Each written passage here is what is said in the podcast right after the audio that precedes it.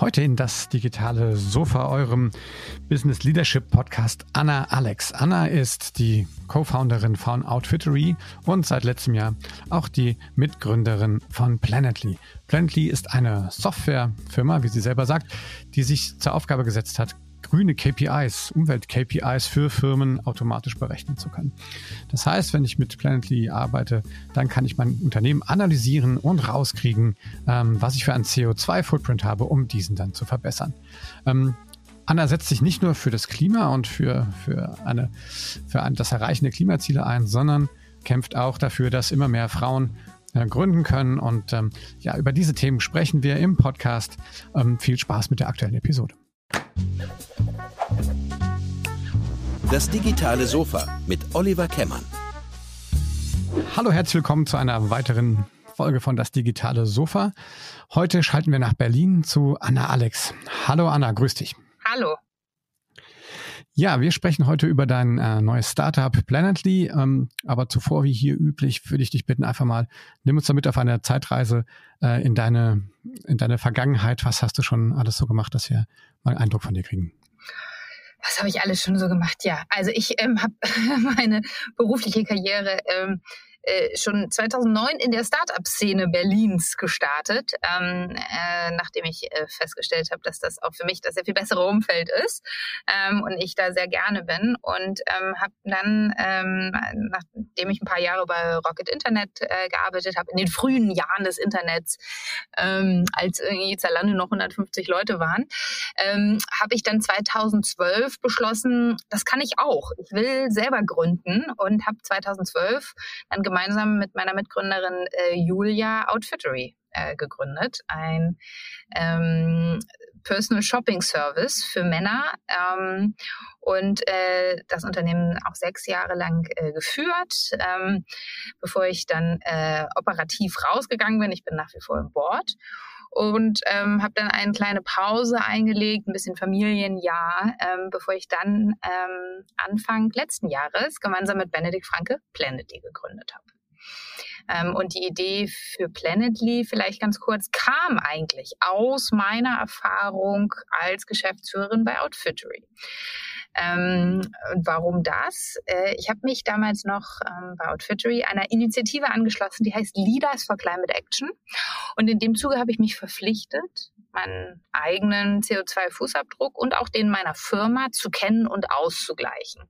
Und als ich mich also aufmachte, äh, rauszufinden, was denn überhaupt Outfitterys CO2-Fußabdruck ist, habe ich gemerkt, das ist gar nicht so einfach.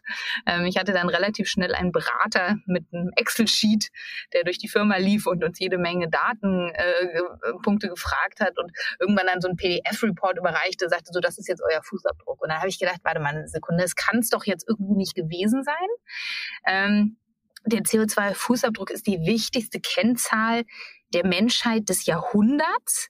Ähm, warum nutzen wir denn nicht die besten Technologien, die uns zur Verfügung stehen, um es Unternehmen, GeschäftsführerInnen äh, maximal einfach zu machen, ihren CO2-Fußabdruck zu verstehen, ähm, um ihn dann, um die dann die besten Hebel äh, identifizieren zu können, ihn zu reduzieren und auch auszugleichen. Und ähm, genau das ist es, was wir uns jetzt bei Planetly zur Mission gemacht haben. Insofern ähm, bauen wir jetzt mit Planetly eigentlich sozusagen das Tool, was ich vor drei Jahren ähm, bei Outfit Week gerne selber noch gehabt hätte. Was hat dich damals äh, inspiriert, überhaupt Gedanken dazu zu machen? Also gab es da irgendwie einen, so einen speziellen Punkt, an den du dich erinnern kannst? Äh, wo du gesagt hast, hm, Moment, hm, ja, es ist eine gute Frage. Also ich glaube, es war so ein bisschen, hm, verstehen wir als Startup-Szene uns ja auch immer hm, schon irgendwie als eine Gruppe an Pionieren, die auch ein bisschen weiterdenken und auch vielleicht ein paar Sachen hinterfragen oder anders denken. Insofern war es da sicherlich auch so ein bisschen äh, Peer Pressure. Also viele von, ähm, viele andere GründerInnen haben sich der Initiative angeschlossen. Ich fand das äh, eine sehr gute Sache. Ich war aber schon auch viele Jahre davor ähm, extrem interessiert an allen Themen so rund um, um die Klimakrise. Und ich glaube, so in diesen Jahren, also 2018 oder so, ist da tatsächlich dann bei mir der Groschen gefallen. Ähm, die Politik wird uns nicht retten. Ja, sie ähm, hätte das Mandat vielleicht dazu, ähm, hätte sogar auch äh, die, die Hebel dazu. Ähm, sie tut es aber nicht. Aus ne, verschiedenen Gründen kann man dann äh, tiefer reingehen. Sie allein wird uns nicht retten. Das heißt, wir können uns nicht auf die Politik verlassen, ähm, dass wir und unsere Kinder und Kindeskinder noch irgendwie einen schönen Planeten vorfinden. Und ähm, sondern die Unternehmen haben einen Hebel und diesen Hebel zu nutzen, habe ich dann auch schon als meine, meine Aufgabe auch noch in meiner, in meiner letzten Firma gesehen. Wie ist denn, ähm, glaubst du, dass jetzt die Zeit für, ähm, für so, sag mal, Planetly, also ihr, seid, ihr bezeichnet euch als Tech-Unternehmen, ähm, ist, ist die Zeit gerade auch besonders günstig, äh, um in so einem Bereich zu, zu gründen? Also ich kann mich auf jeden Fall nicht beschweren. Wir haben mit ganz tollen Pilotkunden und Unternehmen jetzt im letzten Jahr schon zusammengearbeitet. Insgesamt haben wir schon mit über 50 Unternehmen ähm, gearbeitet. Zu unseren Pilotkunden gehören Unternehmen wie HelloFresh, Home24, Kercher. Ähm, also wirklich tolle Unternehmen, die es auch richtig, richtig ernst meinen, die eben raus wollen aus dem, was ich vorhin so ein bisschen beschrieben habe. Ne? Wir, wir verstehen unsere Emissionen maximal rückblickend äh, für das eh schon abgeschlossene Geschäftsjahr. Der Zug ist eigentlich schon längst abgefahren, ähm, ne, hin zu einem, wie kann ich meine Emissionen und meinen CO2-Fußabdruck und ähm, die äquivalenten Klimagase eigentlich aktiv managen? Wie habe ich, ne, wie, wie, wie schaffe ich es eigentlich, die Nachhaltigkeitskennzahlen aufzunehmen in das Set der relevanten Kennzahlen, nach denen ich mein Unternehmen steuere? Ähm, das heißt, ähm, die Unternehmen, die da mit uns arbeiten, ähm, zeigen da wirklich ja große, großes Interesse, große Ambitionen und ich glaube, äh, diesen Unternehmen Unternehmen gehört die Zukunft. Und ich glaube, dass es in Zukunft genauso selbstverständlich sein wird, seine Nachhaltigkeitskennzahlen ähm, zu reporten, ähm, wie seine finanziellen Kennzahlen. Vielleicht ist jetzt mal an der Stelle vielleicht mal ganz, ganz ähm, cool, wenn du mal vielleicht erklärst, was Planet Leading ge genau macht. Also wie, wie funktioniert das, was ihr da tut? Dann kann man sich das vielleicht auch besser vorstellen, ja. wie so Kennzahlen aussehen können. Gerne, gerne. Ähm, also ähm, letztendlich ähm, geht es, ähm, erleichtern wir Unternehmen das Thema Carbon Accounting und ähm, sozusagen das ist eine Parallele zum Financial Accounting, also zur Buchhaltung. Ähm, und da gibt es auch tatsächlich viele Parallelen, denn es gibt auch im Carbon Accounting gibt es Standards, die genau besagen, wie müssen denn meine Emissionen eigentlich berechnet und ermittelt werden. Wir orientieren uns an dem weit verbreitetsten Standard, das ist das Greenhouse Gas Protocol Standard. Ähm, das ist aber ein 700-seitiges Vertragswerk, äh, wo ganz genau äh, geschildert ist, welche Emissionen gehören eigentlich zu dir als Firma, welche gehören eigentlich zu deinen Zulieferern, über welche hast, sind eigentlich irgendwie verantwortlich, trägst du eigentlich die Verantwortung, äh, wo hören die auf, auf Basis von welchen Daten müssen die Emissionen berechnet werden, etc. Und äh, da kann man sich natürlich als Unternehmen äh, selber durchfuchsen, wenn man das dann möchte. Ähm, wir ermöglichen Unternehmen, das nicht tun zu müssen und trotzdem standardkonform ihre Emissionen berechnen zu können und zwar auf einfache Art und Weise. Und das machen wir genau durch unsere Software. Das heißt, ähm, wir, äh, jedes Unternehmen kriegt ähm, das auf sich zugeschnittene Aktivitätsportfolio. Also habt ihr eine Klimaanlage, habt ihr ähm, äh, Mitarbeiterreisen ähm, zum Beispiel, wie kommen eure Mitarbeiter zur Arbeit, aber auch gibt es Logistikprozesse, gibt es Produktionsprozesse etc. Ähm, und unterstützen dann die Unternehmen dabei, ihre Emissionen zu erkennen in den sogenannten Scope 1, 2 und 3. Also es ist unterteilt in drei verschiedene Kategorien, dass die indirekten und äh, die direkten Emissionen voneinander unterscheidet. Wir glauben daran, dass es ganz wichtig ist, dass die Unternehmen auch ihre indirekten Emissionen kennen. Also wenn du zum Beispiel mit dem Flugzeug von der Lufthansa fliegst, dann ist das für dein Unternehmen Scope 3 Emissionen. Für die Lufthansa sind es Scope 1 Emissionen. Jetzt hast du keinen ganz direkten Einfluss darauf, aber du hast natürlich durchaus eine Wahl an, mit welchen Zulieferern ähm, arbeite ich eigentlich zusammen. Ähm, das heißt, diese Scope 3 Emissionen und Lieferkettenemissionen sind ganz entscheidend, wenn es dann um Ausschreibungsprozesse und um neue Einkaufsentscheidungen in den Unternehmen geht. Und dieses hoch, hochkomplexe Thema, äh, die ganze Datensammlung erleichtern wir sehr stark über unsere Software, über intelligente Features in der Software, über Collaboration Features in der Software, wo ich ganz genau ähm, äh, ähm, Aufgaben meinen mein Kollege und Kolleginnen zuweisen kann und auch über Integration von bereits bestehenden Daten in den Systemen der Unternehmen, also in ERP-Systemen und anderen Systemen. Denn Rohdaten damit arbeiten wir am allerliebsten, weil die äh, sehr genau sind und ähm, ja, wir eben sehr große Datenmengen verarbeiten können.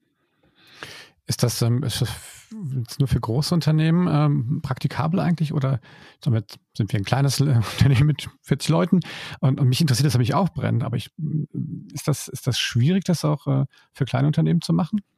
Ja, also ich glaube erstmal, ähm, jeder, der da seine Verantwortung wahrnehmen möchte und aktiv ähm, werden möchte, sollte das tun können. Ähm, diese standardkonforme Analyse ähm, sehen wir besonders sinnvoll für Unternehmen ab, sagen wir mal, ungefähr 100 Mitarbeiter aufwärts. Es kommt aber sehr stark auf die Branche und auch auf die Komplexität der Unternehmen drauf an. Ähm, für kleinere Unternehmen bieten wir ähm, auf unserer Webseite dennoch einen kostenlosen 5-Minuten-Klimarechner. Und was dann dabei rauskommt, ist keine, ähm, keine Standard-Compliant-Analyse, äh, äh, die dann auch im Reporting verwendet werden kann, sondern ist eine Schätzung der Emissionen. Ähm, das reicht für kleinere Unternehmen aus. Ähm, die Reports, die aus unserer Hauptsoftware, also aus dem größeren Tool für größere Unternehmen rauskommen, sind dann eben ähm, compliant mit dem Standard und können dementsprechend auch für Kapitalmarkt, Investorenreporting, äh, Außenkommunikation etc. herangezogen werden. Okay. Ist denn da auch im Prinzip, ähm, also gebt ihr auch Empfehlungen, wie man, sag ich mal, diese, diese grünen KPIs, wenn ich es mal nennen, äh, verbessern kann? Ja, auf jeden Fall. Das ist ein ganz wichtiger Faktor. Ähm, der erste Schritt ist erstmal immer Transparenz zu gewinnen und zu messen. Ähm, und wenn man dieses, das dann gemessen hat, daran dann die Hebel zu identifizieren, an denen man ansetzen kann. Wo habe ich denn eigentlich den größten Hebel?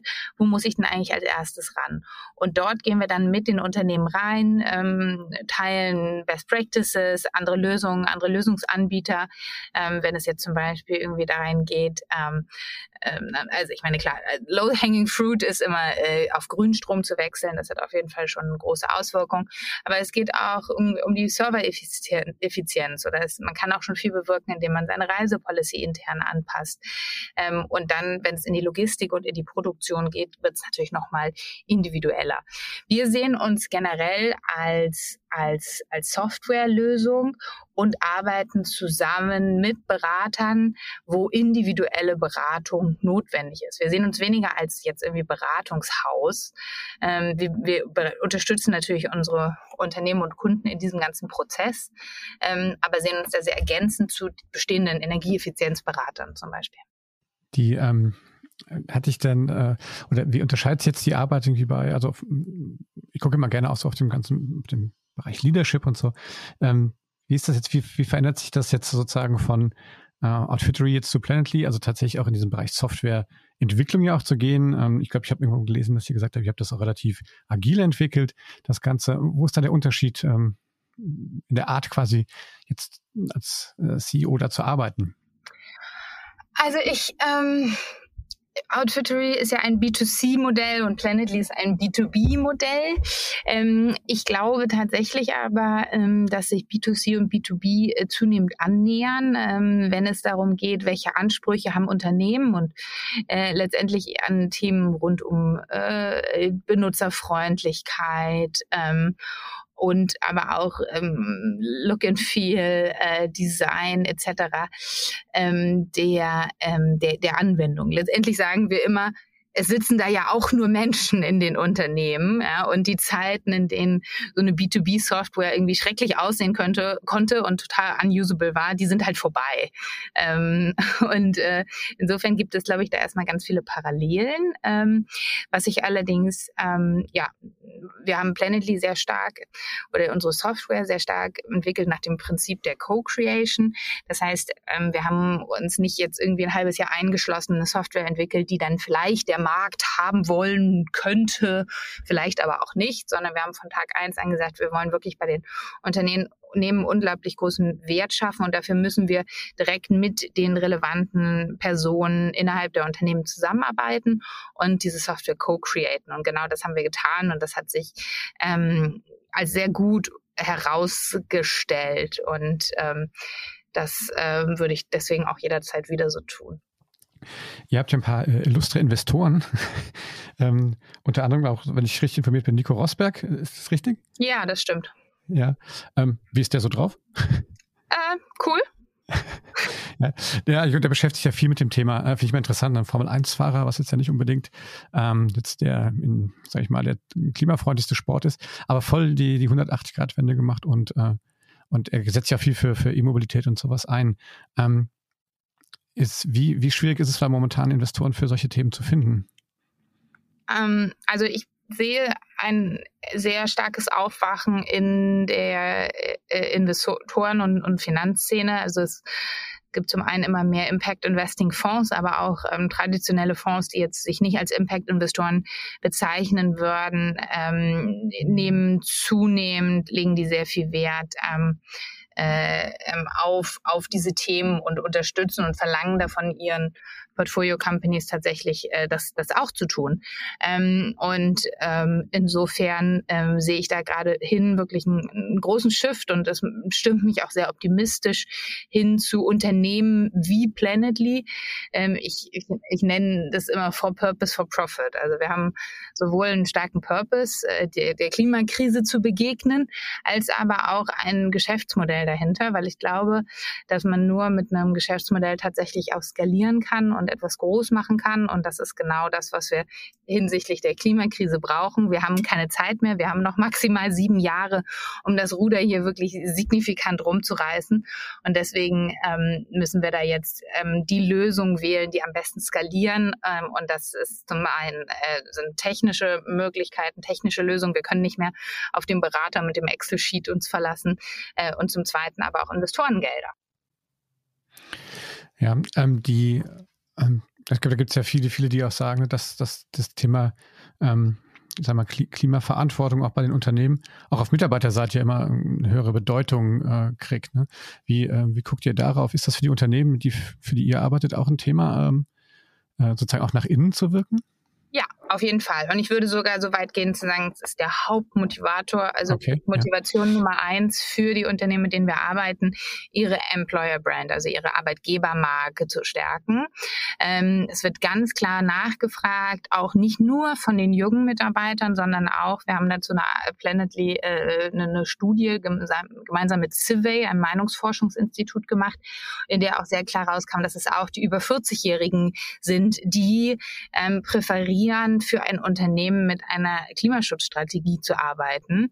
Und äh, 83 Prozent der Menschen würden länger in einem Unternehmen bleiben, was sich dort stark aufgestellt hat. Also es sind ganz konkrete Werte in der Arbeitgebermarke, im, im, im Kampf um die besten Talente, die da für die Unternehmen äh, mit ähm, ja, hinterstecken. Und ähm, das sind nicht die einzigen. Also ich, ich würde sagen, es ist eigentlich ein Dreiklang. Zum einen aber und erstens die Arbeitgebermarke, zum zweiten aber auch die Konsumentenmarke oder beziehungsweise auch für B2B-Unternehmen ähm, die, die, die Business-Marke. Ne? Zum Beispiel Microsoft hat neulich mal announced, dass sie jetzt noch mit Zulieferanten zusammenarbeiten, die klimaneutral sind.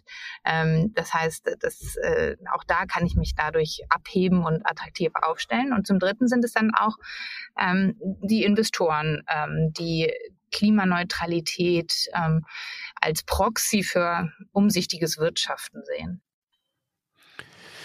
Du, ähm, du hast ganz am Anfang im Gespräch gesagt, dass du damals über dieses äh, Leaders for Climate Action quasi Programm so ein bisschen ähm, sozusagen den Impuls bekommen hast. Ähm, das Programm gibt es ja heute auch noch. Magst du vielleicht auch da nochmal ein Wort zu sagen? Also kann man sich da auch engagieren und wie kommt man da rein? Was, was versteckt dahinter? Ja, total gerne. Ja, das Programm gibt es noch. Das Team ist auch stark gewachsen. Es sind äh, ganz wunderbare Leute, die da wunderbare Arbeit machen. Ähm, und da kann ähm, meiner Meinung nach sogar fast jeder beitreten. Einfach mal auf die Webseite gehen, Leaders for Climate Action. Ähm, und mittlerweile gibt es schon 1000 Mitglieder. Ähm, also alles ähm, äh, glaube ich, GeschäftsführerInnen oder C-Level der Unternehmen, die sich da tatsächlich die verpflichten, ähm, ja, vorwärts zu gehen und, und, und Pioniere in dem Bereich zu sein. Ja, was kannst du vielleicht noch so, wenn man sich jetzt, wenn jetzt ja Unternehmerinnen, Unternehmer zuhören, die sagen, ja, ich müsste eigentlich was in der Richtung machen, ähm, vielleicht auch gerade, wenn sie jetzt noch nicht groß und börsennotiert sind, was wären so gibt es so zwei, drei Lifehacks, wo man sagt, wie kann man einfach mal anfangen, mal auf sein eigenes Unternehmen zu gucken? Das Excel-Sheet, das berühmte, äh, schnappen. Oder was gibt es sonst noch für Ideen oder vielleicht Organisationen, wo man sich so ein bisschen umgucken kann? Was kannst du da empfehlen? Ähm, ja, also ich glaube auf jeden Fall Austausch, ähm, drüber reden mit anderen UnternehmerInnen, äh, äh drüber, drüber reden, ähm, aber, ne, das Thema ist wichtig, wie, wie können wir da was unternehmen? Solche Brancheninitiative wie Leaders for Climate Action sind sehr gut. Sich einfach informieren, auch ne, lesen dazu, sich auf ein paar Newsletter, zum Beispiel ein Planetly Newsletter zu setzen, um da ähm, wirklich irgendwie dran zu bleiben, was sind da die neuesten ähm, Entwicklungen. Ähm, und und auf Grünstrom wechseln. Ich glaube, wie gesagt, das ist immer so die most low-hanging fruit. Okay. Ähm, und vielleicht noch eine Sache ja. hinzuzufügen.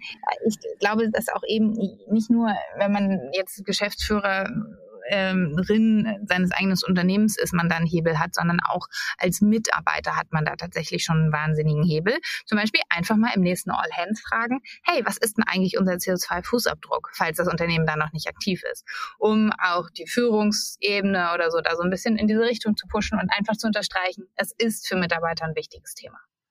Ja, wie, wie kann man denn da als, als Führungskraft, ähm, wie kann man die Mitarbeiter denn auch mit ins Boot holen? Weil das ist ja eigentlich eine schöne, schöne Idee, sowas zusammenzumachen. Ne? Absolut. Habt ihr da Erfahrung? Ja. Genau, ja, haben wir viele Erfahrungen, sehen wir in vielen von den Unternehmen, mit denen wir arbeiten, dass sich sogenannte so Green Groups bilden, intern, das heißt Mitarbeiter ähm, innen äh, sich da engagieren ähm, und das Thema vorantreiben, äh, da ver Verantwortung ähm, übernehmen und das auch sehr gerne tun. Ähm, wir arbeiten dann meistens mit einer Person zusammen, die äh, den zusätzlichen Hut des sogenannten Climate Officers auf, aufbekommt kommt.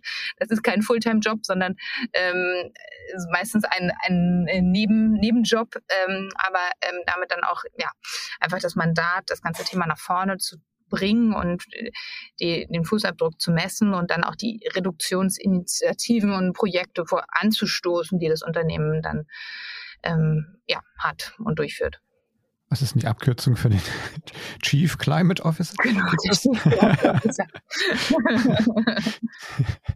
CCO. Ähm, ja, ich, ich finde das ganz spannend. Ähm, wir, ähm, also habt das bei uns gemerkt, dass wir ähm, mal Mitarbeiterinnen und Mitarbeiter gefragt haben, für wen würdet ihr gerne arbeiten? Einfach mal so, mich interessiert und dass das da tatsächlich auch eine Rolle gespielt hat, ähm, was, was sozusagen die, die Unternehmen, für die man gerne arbeiten würde, wie die quasi nachhaltig drauf sind oder klimaschutzmäßig unterwegs sind. Also ich glaube, sogar das spielt schon mittlerweile eine Rolle, dass man, äh, dass man da auch bei den bei, bei unseren Mitarbeiterinnen und Mitarbeitern auch schon merkt, ne, dass, ähm, dass da schon sehr viel Sensibilisierung stattgefunden hat. Ne? Ja, genau, das sehen wir auch.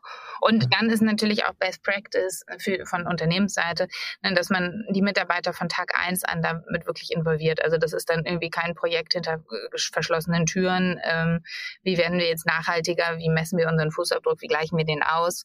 Sondern Best Practice, was wir da sehen, ist wirklich von ähm, ja sehr große Transparenz gegenüber den Mitarbeitern zu haben. Auch zu sagen, wir sind noch nicht perfekt, wissen wir. Und jetzt von hier an wollen wir uns trotzdem in die richtige Richtung bewegen. Ähm, Mitarbeiter zu involvieren, auch wenn es dann zum Beispiel darum geht, irgendwie Klimaschutzprojekte auszuwählen. Ähm, ja, solche Sachen, das kommt dann sehr gut an, weil letztendlich ist, hat, hat, hat, hat Klimaschutz und, und Nachhaltigkeit auch immer was mit einem gewissen kulturellen Wandel innerhalb des Unternehmens zu tun. Und nur dann steht es auch wirklich auf, soliden, auf einer soliden Basis. Und wir sehen eine unglaubliche Bereitschaft von Mitarbeitern, sich da auch zu bewegen. Also früher war es, glaube ich, immer so der Dienstwagen, wo keiner ran durfte und jeder externe Berater, der mal diesen Dienstwagen in Frage gestellt hat, wurde sofort wieder gefeuert. Ähm, das sehen wir heute nicht mehr, sondern ähm, ganz anders. Die MitarbeiterInnen verlangen eigentlich von den Unternehmen, dass sie äh, zur Verfügung stellen und da eine Position beziehen ähm, und ihnen es ermöglichen, nachhaltiger unterwegs zu sein. Also ob es das e, E-Scooter-Abo ähm, ist oder das äh, Jobticket, um äh, mit den Öffentlichen zur Arbeit zu kommen. Ähm, oder ähm, kein Fleisch mehr in der Kantine etc. Ähm, das ist äh, eher, wird eher verlangt als abgestraft. Ja, ähm, es sind ja auch manchmal Sachen, und das, das hast du auch schon, schon eben ganz am Anfang mal gesagt, dass, dass man äh, auch ja dank, dank zum Beispiel Software wie eure auch sowas messbar macht. Das macht es ja auch erst sozusagen ähm, tacklebar, ne? Also erst dann kann man ja auch wirklich sagen, okay, wie verändern wir uns denn da? Und ich glaube, viele Sachen, also zum Beispiel hier einen Podcast, eine, eine, eine Frau zu Gast, die hat einfach immer die äh, ausgerechnet, wie viel ähm, CO2 quasi verursacht äh, das Speichern einer E-Mail. Und das sind so Sachen, die, die, das weiß man ja teilweise überhaupt nicht, ne? Oder das grundsätzlich das, das Suchen ne? ähm, im Web und solche Geschichten. Ähm, wenn man das mal transparent und sichtbar macht, dann kann ja auch, auch Mitarbeiterinnen und Mitarbeiter da viel, viel einfacher auch mal ähm, sozusagen selber ähm, was im Unternehmen ne? oder darauf hinweisen, ja. Ja, genau. Und gleichzeitig hilft es natürlich aber, diese Transparenz wirklich über das gesamte Unternehmen zu, äh, zu schaffen und nicht nur so Einzelsachen zu messen, weil nur dann können wir tatsächlich auch an den effektiven, richtigen Hebeln ansetzen. Ne? Also äh, sagen so, also weniger E-Mails schreiben wird die Klimakrise nicht lösen. Ne? So als wenn ihr eine E-Mail CO2-Emissionen verursacht. Ähm, wahrscheinlich hat äh, das Unternehmen dann sehr viel größere Hebel als den. Und genau da müssen wir ran. Ja. Ähm Abschließend würde ich gerne noch mal ähm, mit dir über ein, noch ein Thema sprechen. Und zwar, du hast mal, ähm, ich glaube, in der Wirtschaftswoche gesagt, irgendwie, dass ähm, es so wenig Gründerinnen gibt, weil die Ideen der Frauen so, so klein, also ist, ist das richtig zitiert? Ähm, wie, wie, hast du, ähm, wie erlebst du das als, als Gründerin äh, aktuell? Verändert sich da auch was? Ähm, also ist es mittlerweile einfacher zu gründen als noch vor 15 Jahren oder was, als du äh, Outfittery gegründet hast? Als Frau meine ich. Also, das ist ein komplexes Thema. Ah, okay, ich glaube, ähm, wie mache ich es einfach oder beantworte ich es einfach? Ich glaube, es gibt ähm, zum einen leider immer noch weniger Frauen als Männer, die sich vorstellen können, ihr eigenes Unternehmen zu gründen. Das liegt ähm, ursächlich ähm, leider immer noch in Sachen rund um Erziehung, ähm, rund um, was bringen wir eigentlich den Mädchen im, in der Schule bei ähm, und äh, wie, ja, wie wird äh, das immer noch der Pilot statt die Pilotin irgendwie schon in den, in den Kinderbüchern ähm, äh, ja, gezeigt wird und, und verschiedenen Rollenbildern. Ähm, dann gibt es, glaube ich, aber noch ein zweites Problem, dass die Frauen, die dann gründen wollen, ähm, denen auf jeden Fall einige Steine in den Weg gelegt werden oder dass denen auf jeden Fall schwerer gemacht wird, dafür auch signifikant ähm, Geld zu bekommen von Investoren. Also insgesamt nur zwei Prozent des weltweiten Venture Capitals gehen an äh, frauengeführte Unternehmen. Und ähm, das ist ganz besonders auch ähm, in dem Later Stage Bereich so, ähm, aber auch schon in der frühen Phase. Also es gibt Frauen, haben, die dann gründen, haben weniger Geld von Investoren ähm, zur Verfügung, um diese Unternehmen dann tatsächlich groß zu machen. Und ich glaube, da müssen wir auf allen Seiten was tun. Klar, sicherlich gibt es auch einen Teil, der liegt bei den Frauen. Ne? Und da ermutige ich auch wirklich alle Frauen, denkt groß, denkt die Sachen groß, denkt eher groß als realistisch. Investoren gucken sich natürlich solche Business Cases an ne? und vergleichen sie mit anderen Cases, die sie auf dem Tisch haben. Und wenn, wenn jeder irgendwie einfach ne, da sehr, sehr große Visionen äh, zeichnet und man dann da ankommt mit einer kleinen realistischen Vision, dann, dann passt das im Vergleich nicht so gut. Ne? Und ich glaube, das ist das, was Frauen machen können.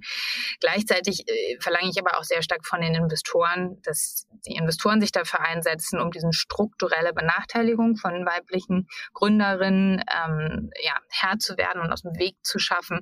Ähm, und ich setze mich deswegen auch oder spreche mich da tatsächlich auch aktiv dafür aus, dass ich glaube, dass auf dem Partnerlevel, also auf dem obersten Level ähm, bei Investoren ähm, eine Frauenquote uns sehr stark helfen würde. Ähm, denn es ist häufig immer noch so, es gibt so einen unconscious bias, also man investiert gerne in, in seinesgleichen. Ähm, und ähm, das führt einfach dazu, solange da oben nur Männer sitzen, dass dann auch häufiger in Männer investiert wird. Okay.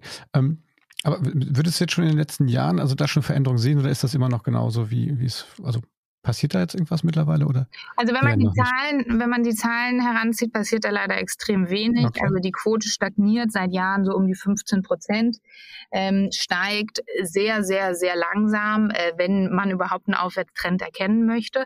Was ich sehr positiv finde allerdings ist, dass ähm, schon die, die Quote der weiblichen äh, Gründer ähm, jetzt ähm, höher ist in Bereichen von zum Beispiel Climate Tech oder auch Health Tech. Und ich glaube, das sind Bereiche, die jetzt in den nächsten Jahren ähm, extrem wichtig werden und in dem sehr viele und auch sehr große Unternehmen entstehen werden.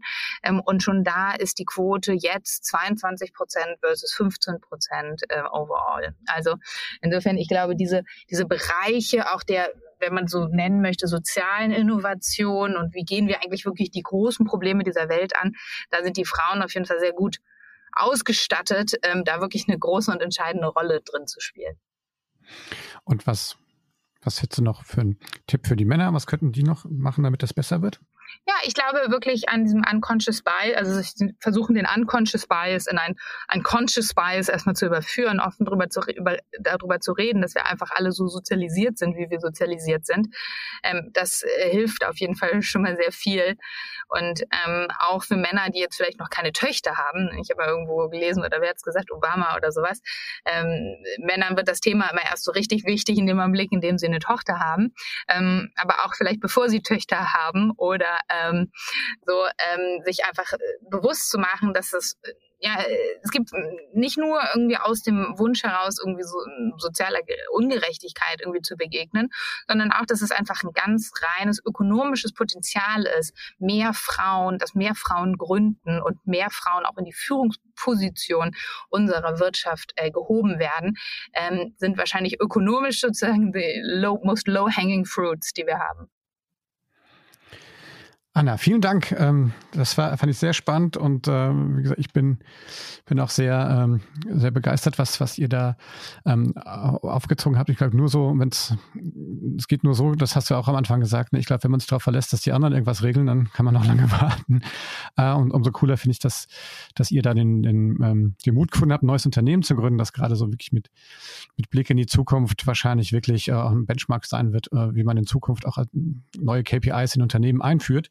Ähm, vielen Dank für die, für die Zeit, die du genommen hast und äh, uns das hier erklärt hast und toi toi toi für, für Planetly und ähm, dass wir es alle gemeinsam schaffen, ähm, nochmal in die Kurve zu kriegen, was die Klimakrise irgendwie angeht. Danke für das Gespräch. Ja, das war das digitale Sofa mit Anna Alex von Planetly. Wenn es euch gefallen hat, dann gebt uns einen Daumen hoch oder fünf Sterne bei Apple Podcast. Und äh, ja, liebe Anna, viele Grüße nach Berlin. Bleib bitte gesund und weiterhin viel Erfolg mit deinen Projekten. Dankeschön, dir auch.